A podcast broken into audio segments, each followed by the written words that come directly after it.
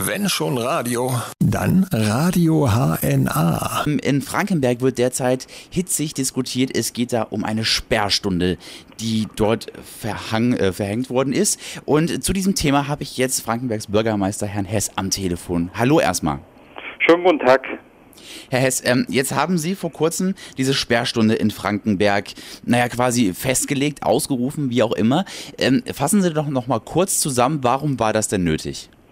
Also es ist natürlich so, dass man sich, bevor man äh, eine solche Maßnahme ausspricht, äh, denn wir haben ja in Hessen die Situation, äh, dass wir nur noch die reine Putzstunde haben, sprich von 5 Uhr bis 6 Uhr. Und das Land Hessen sagt dann, äh, wenn ihr äh, in euren Kommunen Probleme habt mit äh, der Gefahr, wenn Sicherheit für die Bevölkerung nicht gewährleistet ist, dann habt ihr die Möglichkeit, die Sperrstunde zu verlängern so heißt das ja.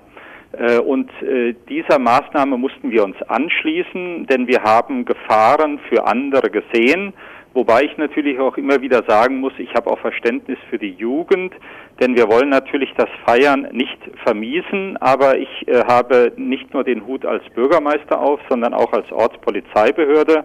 Das heißt, hier geht es um die Sicherstellung für die öffentliche Ordnung.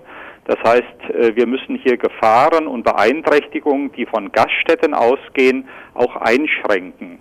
Und wir hatten dann in 2012, das ist ja auch nicht von heute auf morgen entschieden worden, die Situation, dass wir etliche Straftaten in Frankenberg hatten, speziell äh, um einen gastronomischen Betrieb herum.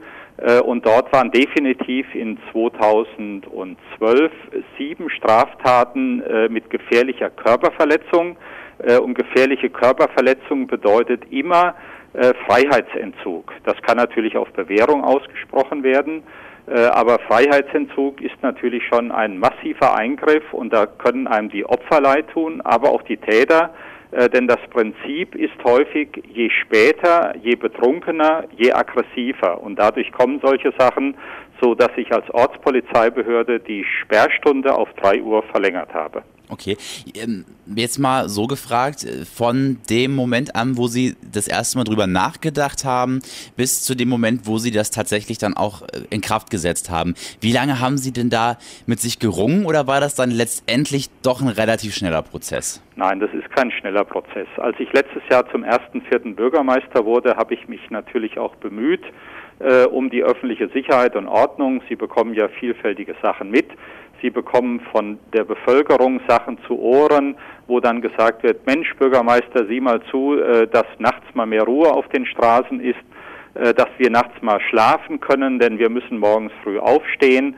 Äh, es gibt verschiedene andere Bereiche, wo man dann angesprochen wird, warum torgeln nachts Betrunkene durch die Straßen. Dann habe ich letztes Jahr im April äh, das erste Gespräch mit der Polizei geführt, habe zwischendurch Gespräche mit der Polizei geführt, äh, habe mir Auswertungen vorlegen lassen. Sie können sich vorstellen, dass ich die nicht alle offenlegen kann äh, und habe natürlich dann mir auch Gedanken gemacht, wie wollen wir damit vorgehen.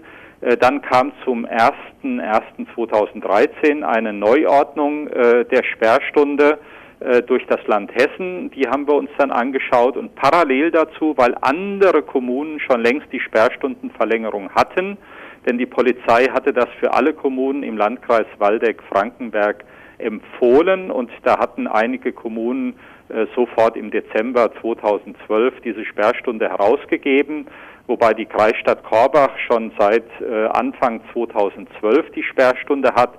Und diese Auswertung von Korbach habe ich speziell dann abgewartet. Wie hat sich das, äh, wie hat sich das Sicherheitsgefüge verändert in Korbach? Äh, und äh, das war Mitte Februar.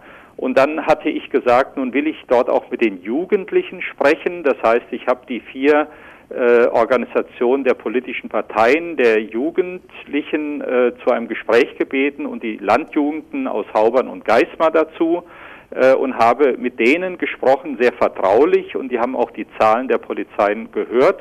Äh, und auf die Frage zum Schluss, wenn wir jetzt entscheiden müssten, wie würden Sie sich denn verhalten, kam dann die Aussage von einem der Jugendlichen und der sprach für alle, wenn wir jetzt entscheiden müssten, würden wir uns enthalten. Das war für mich natürlich auch ein Signal, wo ich sagte, du hast die Jugendlichen überzeugt, dass sie natürlich nicht dafür sind, da habe ich auch Verständnis. Aber dass sie sich enthalten wollten und nicht dagegen stimmen würden, äh, das äh, war für mich schon ein eindeutiges Indiz, dass man gesehen hat, hier ist eine öffentliche Sicherheit gefährdet. Ja, und trotzdem wurde ja demonstriert. Das ist so. Das ist so. Dafür haben Jugendliche auch ihr Recht dazu, äh, müssen das auch offenkundig tun, denn man muss das ja nicht alles so hinnehmen. Natürlich von denen, die gerade bei der Sitzung mit dabei waren, wie gesagt, es war eine nicht öffentliche Sitzung, gerade der Präventionsrat ist ja nach dem Sicherheits- und Ordnungsgesetz äh, eine nicht öffentliche Sitzung, wo sich die Verwaltungsbehörden, Ordnungsbehörden, Polizei zusammensetzt. Und ich habe halt gesagt, komm, ich will das mit den Jugendlichen offen diskutieren. Wie sieht es aus, damit man Verständnis erwecken kann? Und dann habe ich natürlich auch eine gewisse Enttäuschung, das darf ich sagen. Äh, und äh, das möchte ich auch nicht verhehlen dabei. Ja, jetzt wurde bei den Demonstrationen, war das ja nicht unbedingt nett, ne? Wie gehen Sie denn auf sowas ein? Also ich gehe da öffentlich gar nicht drauf ein, das geht ja noch weiter äh, und das wurde initiiert aus ganz bestimmten Kreisen, auch mit Facebook-Anrufen, Aufrufen, Entschuldigung, äh, dass man dort bei mir im Garten sich um nachts äh, um drei Uhr treffen wollte, äh, so nach dem Motto auf zu einer Trümmerparty. Mhm, okay. äh, und da muss ich natürlich auch dazu sagen, wo sind wir denn dann gelandet? Natürlich bekommt auch dann ein Bürgermeister äh, den entsprechenden Schutz durch die Polizeibehörden und das haben wir natürlich dann auch entsprechend hochgefahren. Es ist mir also nichts passiert. Da geht es mir nicht um meine Sicherheit, das sage ich ganz offen, aber auch ich habe Familie, auch ich habe Hab und Gut und es ist bedauerlich, äh, wenn solche äh, ja, äh, rechtlichen auch Straftaten angekündigt werden. Also da äh, bin ich schon äh, in einer Situation, wo ich sage, so geht man auch mit einer Ortspolizeibehörde nicht um. Ja, das stimmt wohl. Also das kann ich auch durchaus nachvollziehen, auf jeden Fall. Ähm, was mich jetzt auch noch interessiert, ist einfach, nach welchem Kriterium wurde denn diese Zeit von 3 Uhr nachts festgelegt? Oder wurde das dann auch aus Korbach adaptiert oder wie kommt es zu ausgerechnet dieser Uhrzeit? Also wir haben natürlich die Werte Willigen und Korbach, die das schon länger haben im Landkreis, äh, haben wir diese Zahlen äh, dort entsprechend gesehen. Es gab ja äh, vor viel längerer Zeit mal die Sperrstunde um 1 Uhr, die übrigens in Thüringen auch noch an der Tagesordnung ist. Dort hatte ich mit dem Oberbürgermeister von Gotha mal gesprochen, habe gefragt, wie macht denn ihr das? Und dann sagte er mir, ja, um 1 Uhr ist Schluss. Und dann habe ich gesagt, na, bei uns will man bis um 5 Uhr feiern. Äh, hat er gesagt, nein, bei uns ist dort äh, Ordnung und Sicherheit geht vor. Äh, und dann habe ich gesagt, okay, dann müssen wir einfach schauen, wobei 1 Uhr wäre für mich früh, denn die Jugendlichen haben natürlich, und dafür habe ich Verständnis, ein anderes Ausgehverhalten. Äh, die feiern halt zu Hause schon vor, was ich auch bedauerlich empfinde, vor allen Dingen dieses Vorglühen, wenn man schon mit einem Voralkoholgehalt ausgeht dann sollte man lieber zu Hause fertig feiern, wäre meine Überzeugung, aber Jugendliche sind dort anders gestrickt. Und dann habe ich natürlich die Erfahrungswerte äh, dort aufgenommen von Korbach äh, und äh, Willingen und habe äh, auch das gemacht, was äh, die anderen Bürgermeister im Umkreis, wo es diese Demonstration überhaupt nicht gibt, äh, wo wir dann, äh, wo dann gesagt worden ist, die machen das um drei Uhr. Das habe ich aus der Zeitung auch entnommen, die Kollegen nochmal äh, angesprochen und natürlich dann auch in Verbindung mit der Polizei in Frankenberg äh, gesprochen, was ist ein sinnvoller Wert, wo können wir das machen äh, und äh, wir haben dann festgelegt, äh, beziehungsweise ich habe es natürlich entschieden, ich kann mich da nicht auf andere beziehen, das ist eine alleinige Entscheidung der Ortspolizeibehörde, habe ich dann auf drei Uhr festgelegt. Okay, und auch nach den Demonstrationen halten Sie ja weiterhin noch daran fest, ganz klar. Ähm, das ist jetzt auch einfach mal so ein Wert, der steht im Raum und das bleibt jetzt auch erstmal so, ne? Ja, okay, das habe ich ja von Anfang an gesagt, als ich diese Regelung auch veröffentlicht habe, dass wir dieses probeweise für ein Jahr machen, dass wir also probeweise äh, oder beziehungsweise grundsätzlich dann in einem Jahr äh, wieder uns zusammensetzen, speziell wegen dieser Sache, natürlich zwischenzeitlich immer wieder auswerten, äh, wie ist ein Zwischenstand dabei und dann nach einem Jahr sagen werden, hat es Erfolge gebracht oder nicht Erfolge gebracht.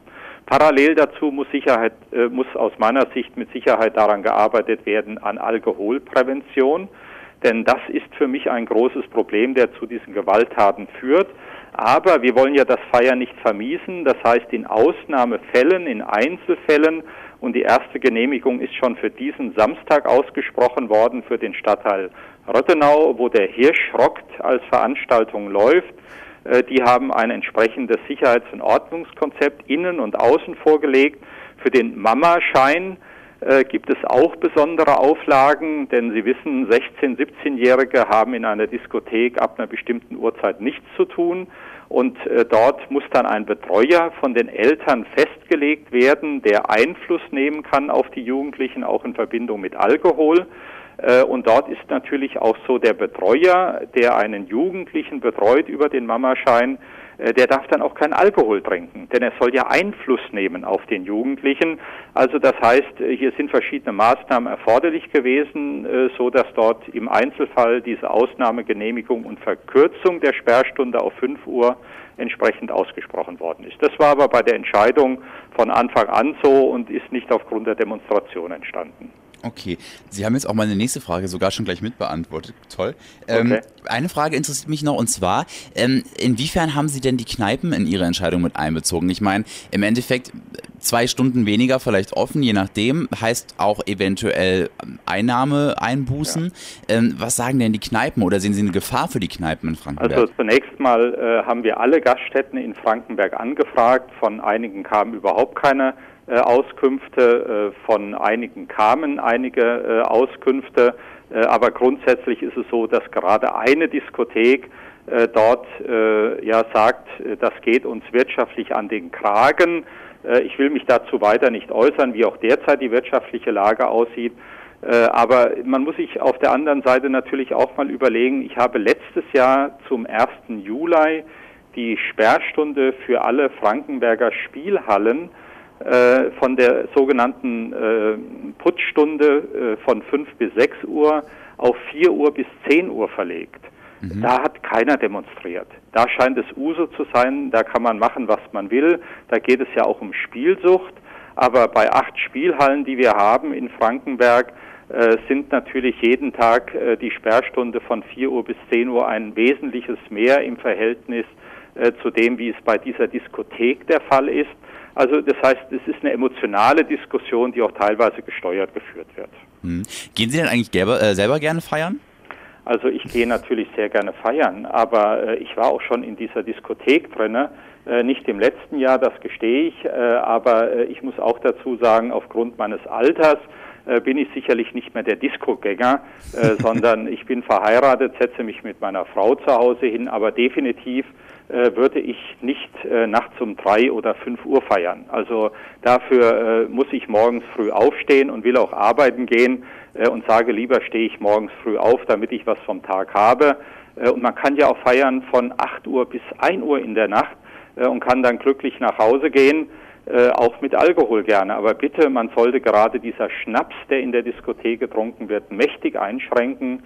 Äh, mal ein Bierchen oder ein Weinchen, äh, was auch immer, da habe ich nichts dagegen, aber auch nicht fünf oder sechs oder zehn, dass man sturzbetrunken daraus fällt. Denn das, was ich sagte, je später, je betrunkener, je aggressiver und das führt zu den Gewalttaten, zu den Straftaten und die brauchen wir überhaupt nicht. Okay, dann würde ich sagen, abschließend fassen wir nochmal kurz zusammen, das, was Sie vorhin schon mal gesagt haben. Also das ist ja jetzt quasi erstmal nur so eine Probe und ähm, ja, in einem Jahr setzt man sich einfach nochmal zusammen. Ist es denn noch irgendwas, was Sie vielleicht ähm, den Bürgern in Frankenberg jetzt übers Radio diesbezüglich mitteilen möchten? Ja, ich kann nur noch mal äh, um Verständnis bitten für diese Entscheidung bei den Jugendlichen und gerne stehe ich da auch für weitere Gespräche zur Verfügung. Nur man muss dann gewisse Verbindlichkeiten festlegen und sich nicht von verschiedenen Personen wieder steuern lassen. Und ich würde einfach darum bitten, dass wir fair miteinander umgehen äh, und nicht äh, persönlich werden. Persönliche Angriffe helfen uns allen nicht weiter. In der Sache gerne diskutieren. Darüber freue ich mich. Das ist auch etwas Faires. Äh, und ansonsten äh, wird die, äh, wird die Stadt Frankenberg auch als Familienstadt mit Zukunft weiterhin attraktiv sein, denn nicht nur unendliches Feiern gehört dazu, sondern auch der friedliche Schlaf der Menschen, die das brauchen, ist ein wesentliches Instrument, was wir nötig haben in Frankenberg. Alles klar, vielen Dank, Herr Hess, okay. für dieses offene Interview. Alles, Alles klar. klar, vielen Dank. Danke, tschüss dann. Tschüss. Wenn schon Radio, dann Radio HNA.